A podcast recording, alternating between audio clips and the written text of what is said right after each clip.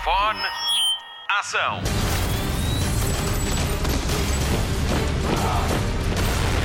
Hollywood Express. Olá e obrigada por descarregar e ouvir o podcast de filmes e de séries da Rádio Comercial. Esta semana no Hollywood Express a equipa está toda reunida. A Marta Campos vai falar-lhe das novidades de Natal na Apple TV Plus e o Pedro Andrade faz um guia especial para o Halloween. O meu nome é Patrícia Pereira e vou estar à conversa com Michelle Fazecas, a showrunner de Gen V, uma das séries do momento na Prime Video. Damos ainda os parabéns à Luciana Silva, ao Nuno Guião, à Joana Mesquita e ao Bruno Oliveira Pinto. Eles são os vencedores do nosso passatempo Barbie. Falta só falar no Mário Rui, que transforma sempre este podcast. Todas as semanas surpreende na edição. E agora, novidades do grande ecrã. Hollywood Express. Notícias de cinema. Vamos ter de esperar e bem pelo próximo James Bond. A produtora dos filmes disse que o próximo passo está a ser tomado com cautela. Ao jornal inglês The Guardian, Bárbara Broccoli diz que ela e o meio-irmão estão a pensar muito bem no futuro, já que os filmes do 007 refletem o mundo em que vivemos e por isso a reinvenção tem de ser ponderada. Uma coisa é certa, James Bond pertence ao cinema e por isso a televisão fica reservada para projetos como o 007 Road to a Million, um concurso apresentado por Brian Cox em que nove duplas resolvem tarefas repletas de aventura ao estilo James Bond e para ganhar um milhão de libras. Estreia na Prime Video a 10 de novembro. Hollywood Express. Mudanças no calendário de estreias de 2024. A greve dos atores continua e há estúdios a travar a fundo nas estreias do ano que vem. A Paramount atirou a Missão Impossível Ajuste de Contas Parte 2 para 23 de maio de 2025. O spin-off de Um Lugar Silencioso, de Michael Sarnowski e com Lupita Nyong'o, também foi adiado e passa agora de março para junho de 2024. Menos mal. A nova animação de Bob Esponja passa de filme de verão para filme de Natal e chega aos cinemas a 19 de dezembro de 2025, no mesmo dia do Avatar. Boa sorte. Hollywood Express. O próximo filme realizado por Emerald Fennell vai estrear em Portugal na Prime Video. Saltburn sucede assim a uma rapariga com potencial de 2020 e que ganhou um dos cinco Oscars para que esteve nomeado, o de melhor argumento original, escrito pela própria Emerald. Saltburn é protagonizado por Barry Keoghan, Jacob Elordi e Rosamund Pike. É uma história de privilégio e desejo. Passa-se na exclusiva Universidade de Oxford, onde o estudante Oliver Quick é atraído para o mundo do charmoso e aristocrático Felix Caton, que o convida para um verão inesquecível em Saltburn, a propriedade da sua excêntrica família. Saltburn chega à Prime Video em novembro, depois de ter estreado há semanas no London Film Festival. Did you know there was a college Christmas party tonight? As if we actually want to talk to those losers. You all right? Yeah, I've got a flat tire.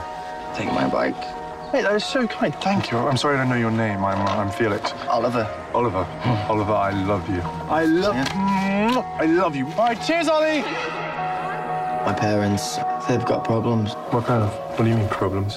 I don't think I'll ever go home again. Well, why don't you come home with me? Come to Saltburn. Mr. Quick.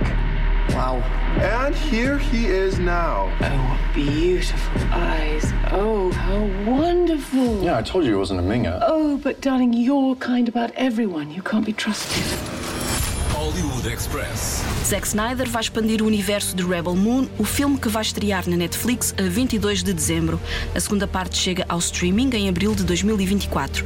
O realizador anunciou esta semana que se juntou à Titan Comics para lançar um livro de BD como prequela das histórias que vai contar no ecrã. O cómic vai explicar as origens das personagens Devra e Darian Bloodaxe, interpretadas por Cleopatra Coleman e Ray Fisher. Chega às bancas a 10 de janeiro nos Estados Unidos. Quanto ao videojogo anunciado em agosto, deverá ser lançado só depois da estreia do segundo filme, já que a ação decorre depois dos eventos retratados em Rebel Moon Parte 2, A Scargiver. Rebel Moon Parte 1, A Menina do Fogo, conta a história de Korra, uma líder de resistência contra o poder reinante no extremo do universo. Ela reúne um pequeno grupo de guerreiros inadaptados, insurgentes, camponeses e órfãos de guerra de vários mundos para tentarem deitar abaixo o império tirânico que ameaça a galáxia. É com Sofia Botelha, Charlie Hunnam, Jimon Olson, Cleopatra Coleman, Ray Fisher e Anthony Hopkins. A recordar, Rebel Moon Parte 1, A Menina do Fogo, chega a 22 de dezembro e Rebel Moon Parte 2, A Scargiver, estreia a 19 de abril de 2024. Hollywood Express. David Lynch está pronto para lhe fazer companhia todos os domingos de novembro. O realizador surrealista é a estrela do TV Cine Edition, que vai exibir quatro dos seus grandes filmes, a saber, O Homem-Elefante de 1980, já no dia 5 de novembro, com Anthony Hopkins, John Hurt e Anne Bancroft, Uma História Simples de 1999, é exibido na noite de 12 de novembro. O clássico Mulholland Drive de 2001 é exibido a 19 e o ciclo fica completo com Inland Empire de 2006 a 26 de novembro, sempre às 10 da noite. Saiba mais no site tvcine.pt. Estamos definitivamente na pré-época dos Oscars. A Netflix apresentou esta semana o primeiro trailer completo de Maestro, a biografia de Leonard Bernstein. Bradley Cooper é o protagonista deste filme produzido por Martin Scorsese e Steven Spielberg, escrito em parceria por Josh Singer e Bradley Cooper, que também protagoniza. Maestro estreou no Festival de Veneza, conta a conturbada história de amor entre Leonard Bernstein e a sua mulher Felicia, interpretada por Carey Mulligan. Da mente do maestro Bernstein saíram bandas sonoras para filmes icónicos como West Side Story ou Alô no Cais. Maestro vai ser exibido nos cinemas nacionais a partir de 7 de dezembro e vai estar disponível na Netflix a partir de 20 de dezembro. If summer doesn't sing in you, then nothing sings in you. And if nothing sings in you, then you can't make music. Something she told me. Hello, I'm Lenny. Hello, Felicia.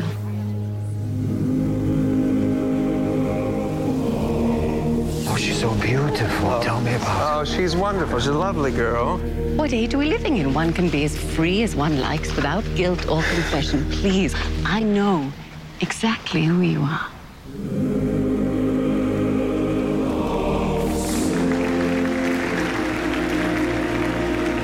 He can be the first great American conductor.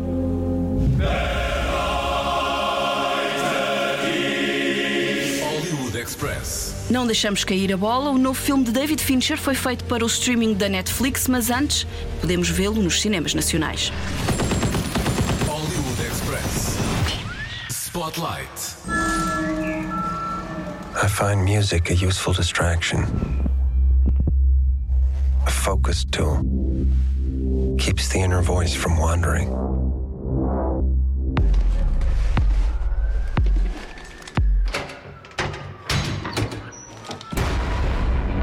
Há 20 anos que David Fincher andava para adaptar a novela gráfica Le Tueur de Luc Jacamon e Mads. Quando o realizador se encontrou com Michael Fassbender, soube que tinha encontrado o seu protagonista. Em The Killer, o ator é um assassino contratado, metódico com os seus planos. Tudo é pensado ao pormenor e nada é deixado ao acaso até que um trabalho corre mal. Quando os serviços não são entregues, isso tem consequências e este filme mostra isso mesmo. A sucessão de eventos que é desencadeada por um erro. A ação segue ao som da voz de Fassbender, que nos explica cada passo que dá em busca de vingança pela agressão à namorada. Um a um, ele segue todos os responsáveis que tentam emendar o erro que ele cometeu. Movido pelo desejo de vingança e quem sabe por algum medo, este assassino faz dos Smiths de Morrissey a sua banda sonora de vida. Já David Fincher volta a chamar Atticus Ross e Trent Reznor para compor os temas que vão deixar o espectador agarrado à cadeira na expectativa de saber o que Fassbender vai fazer a seguir. Este é o segundo filme de quatro que Fincher vai fazer para a Netflix. O primeiro foi Monk, sobre o argumentista de Citizen Kane, todo rodado a preto e branco. Este, The Killer, é uma história sombria de cores vibrantes e realização segura. O homem que nos deu filmes como Seven, Sete Pecados Mortais, Clube de Combate e Gone Girl continua em grande forma. Pode contar com um filme que vai deixar em suspenso na tentativa de perceber este assassino que se farta de falar, mas revela muito mais quando nada diz. O elenco fica completo com os nomes de Tilda Swinton e Charles Parnell. Michael Fassbender esteve afastado 4 anos do grande ecrã, mas The Killer aparece em todas as cenas. Uma delas vai direitinha para a lista de favoritas à tão ansiada categoria de Oscar de melhor design de proezas com duplos e que seria a recompensa perfeita para estes trabalhadores da indústria. The Killer chega esta semana aos cinemas nacionais e estreia na Netflix a 10 de novembro. Breathe. Breathe. Calm. Prepare to be excited. This is what it takes.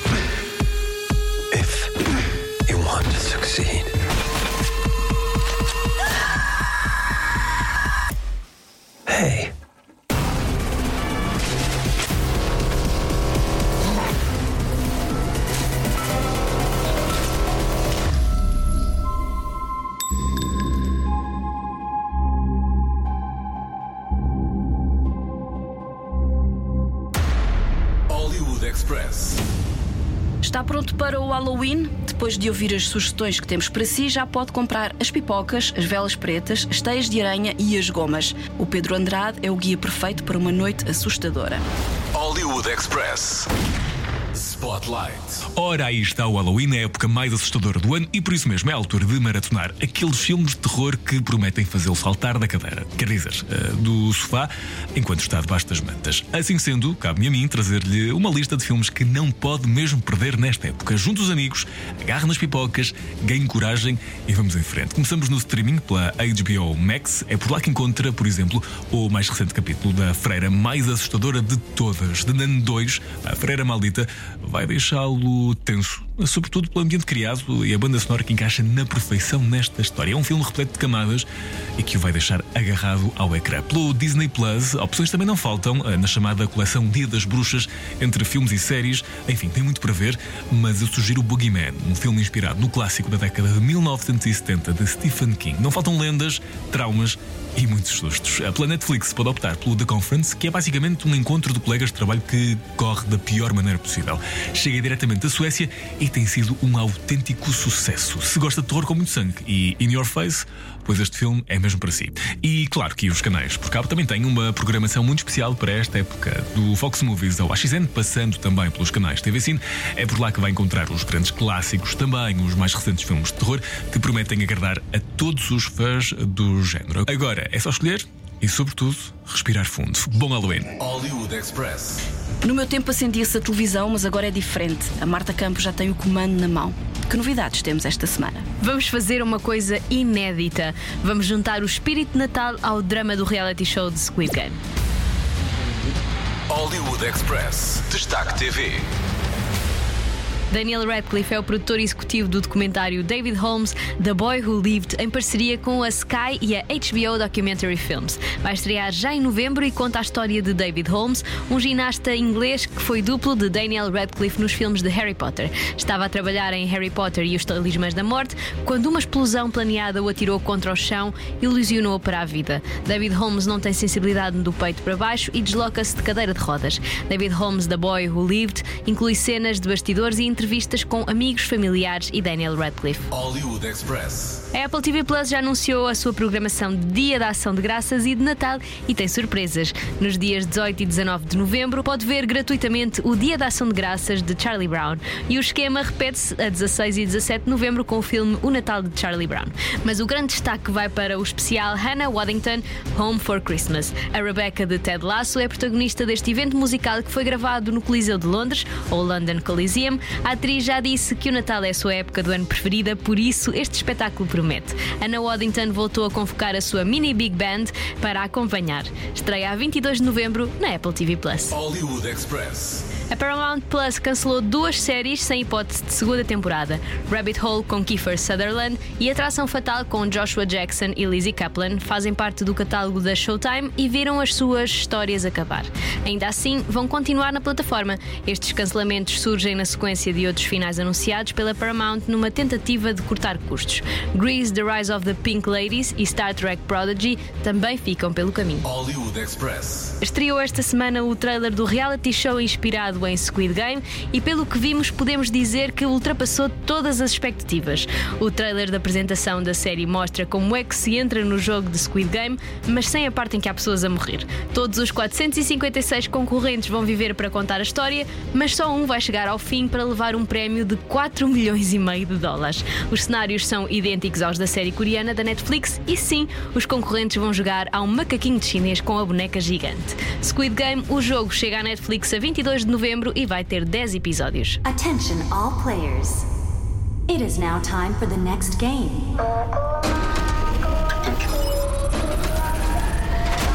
Oh my god. Please enter the game hall immediately. What is this? Damn. Oh my god. Let the game begin.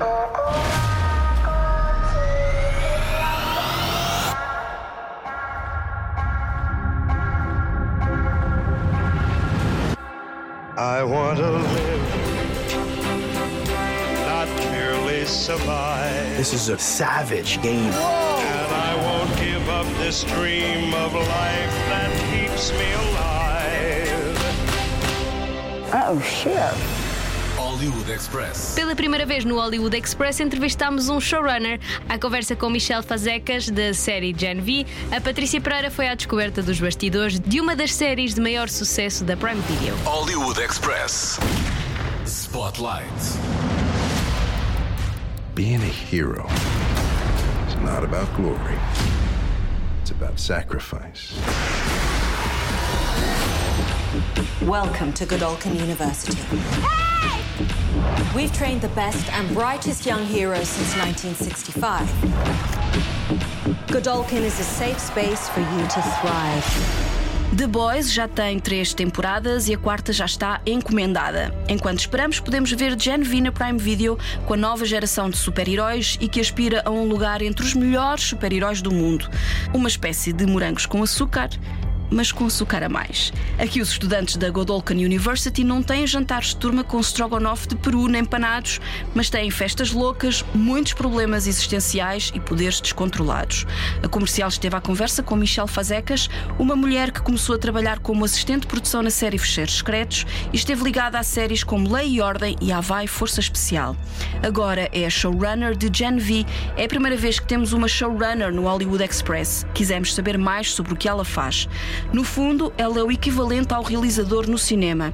Ela está no casting, supervisiona a composição das músicas, lidera a sala dos argumentistas e vai moldando a série à medida que avança. Michelle Fazecas diz que ter uma boa equipa é tudo, melhor ainda se conseguir delegar. Showrunner has many jobs. Um, they sort of uh, executive producer on the show. They run the writers' room. They sort of run the um, sort of guide what the story is, what the scripts are, and then you're sort of involved in every aspect. You're involved in casting, you're involved in editing, you're involved in production. Um, so you really have to be able to multitask and also delegate. I think the there's no way that one person can do all of the work. So you need to sort of surround yourself with people who you trust and who are good at it and who can sort of take different aspects of the job. When I, I, started out just as a writer on a writing staff, and the first show that I did where I was a showrunner was a real shock because it's like some, in some ways it's so nice to just have to worry about scripts, and that's really all you have to worry about. Um, what I like about being a showrunner is you really get to shape what the show is from sort of all aspects of it and picking music and ta- picking score with the composer um, so you really uh, feel like oh you're sort of filmmaking here because you're you're really um, involved with everything Os atores ainda estão em greve, mas os argumentistas já têm um acordo de carreira estabelecido. Foi isso que permitiu a renovação para uma segunda temporada. As expectativas eram muito altas e a encomenda de mais episódios valida a qualidade deste spin-off de The Boys, uma série de grande sucesso difícil de replicar. Michelle Fazecas revela que recorreu à experiência acumulada com Agent Carter, da Marvel, onde serviu como argumentista com Tara Burns. Ela sabe o que é pegar em personagens que as pessoas gostam e transformá-los. E com Gen V, o desafio foi sempre fazer desta série um sucedâneo que se pode ver independentemente da origem. Eu diria que a missão foi cumprida. You know, I've done this before, a, a sort of a spin-off. Tara Butters and I ran Agent Carter. Which had come out of the Marvel universe. So we I know very well what it is to sort of take an existing property that people love and what you really have to do is there has to be a reason for the show. You can't just say we're just a spin-off and it just has to be just like the old show because then what is the point of it? You know, we wanted to make sure that if you have watched The Boys, you will love watching this show because you'll recognize the story elements. But if you've never watched The Boys, you still should be able to love this show and understand this show. So I'm very happy that we were we've been able to sort of craft um, these characters and these stories um, that can exist on their own. Mas o que é que distingue mesmo Gen V de The Boys? Michel Fazecas revela que a diferença está nas metáforas que representam os poderes de cada um. Se em The Boys cada super-herói simboliza a corrupção do poder, assuntos políticos e cultura de celebridades, em Gen V os poderes referem-se a estados de espírito e lutas mais existenciais, como desordens alimentares, automutilação, identidade de género, coisas mais adequadas à idade destes jovens adultos que acabaram de entrar na faculdade. So Eric Kripke says that you know on the boys, uh, the superpowers are metaphors for celebrity culture and political issues and um, capitalism. And on this show, uh, the characters were designed to be have powers that were metaphors for psychological things and emotional things and things that people this age are grappling with. So Marie is grappling with cutting and Emma is grappling with an eating disorder, and Jordan is grappling with gender identity issues. So um, they all mean something beyond just having a cool superpower. Um, and what I love too is they all have a cost. There's a little, you're paying physically or emotionally every time you use your superpower. A primeira cena de Gen V é muito ao estilo de The Boys. Marie descobre que tem superpoderes quando lhe vem a primeira menstruação. Ela não sabe nem sonha que consegue controlar o fluxo sanguíneo e acaba por magoar quem mais ama. Quando Michel Fazecas entrou na sala de argumentistas e leu a cena, ficou muito entusiasmada com a ideia, mas fora do santuário de autores houve muitas dúvidas, o que deu ainda mais força à vontade de que a cena tinha mesmo de ser feita.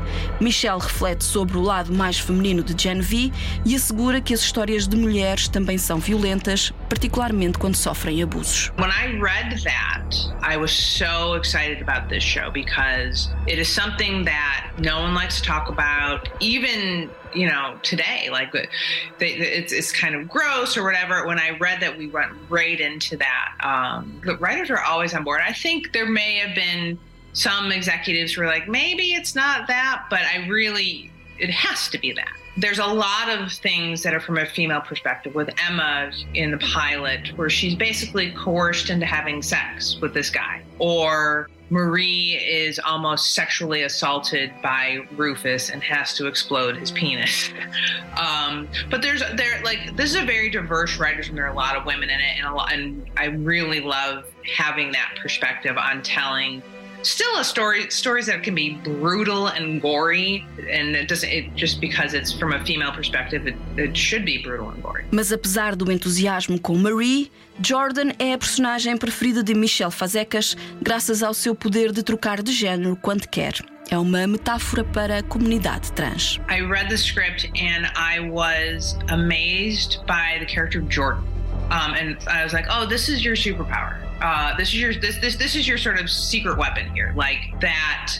I've never seen a character like Jordan before. Um, and it's sort of a, a trans allegory, but not really, because Jordan isn't really trans, because a trans person can't actually change their gender at will. Um, but I was I was sort of amazed because you don't see that a lot, where it's like, oh, this is something I've never seen before. Gen V está em exibição na Prime Video com novos episódios à sexta-feira e fica completa a 3 de novembro. I know there must be many thoughts going through your mind right Digging for the truth is a rush. This is just a tiny bit fucked, isn't it? Don't answer that, it's fucking rhetorical. It's just a matter of time before they find out about everything else we're doing. If the woods is exposed, we all have a big, potentially fatal problem.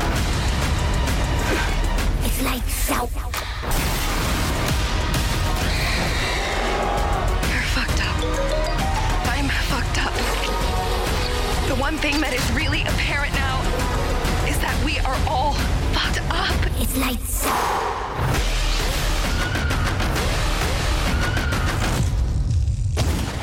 Hollywood Express. O podcast de filmes e de séries da Rádio Comercial. Fim de mais um Hollywood Express com Patrícia Pereira, Marta Campos, Pedro Andrade e Mário Rui. Voltamos para a semana. Até lá, bons filmes e bom surf no sofá. Luzes. Microfone. Ação.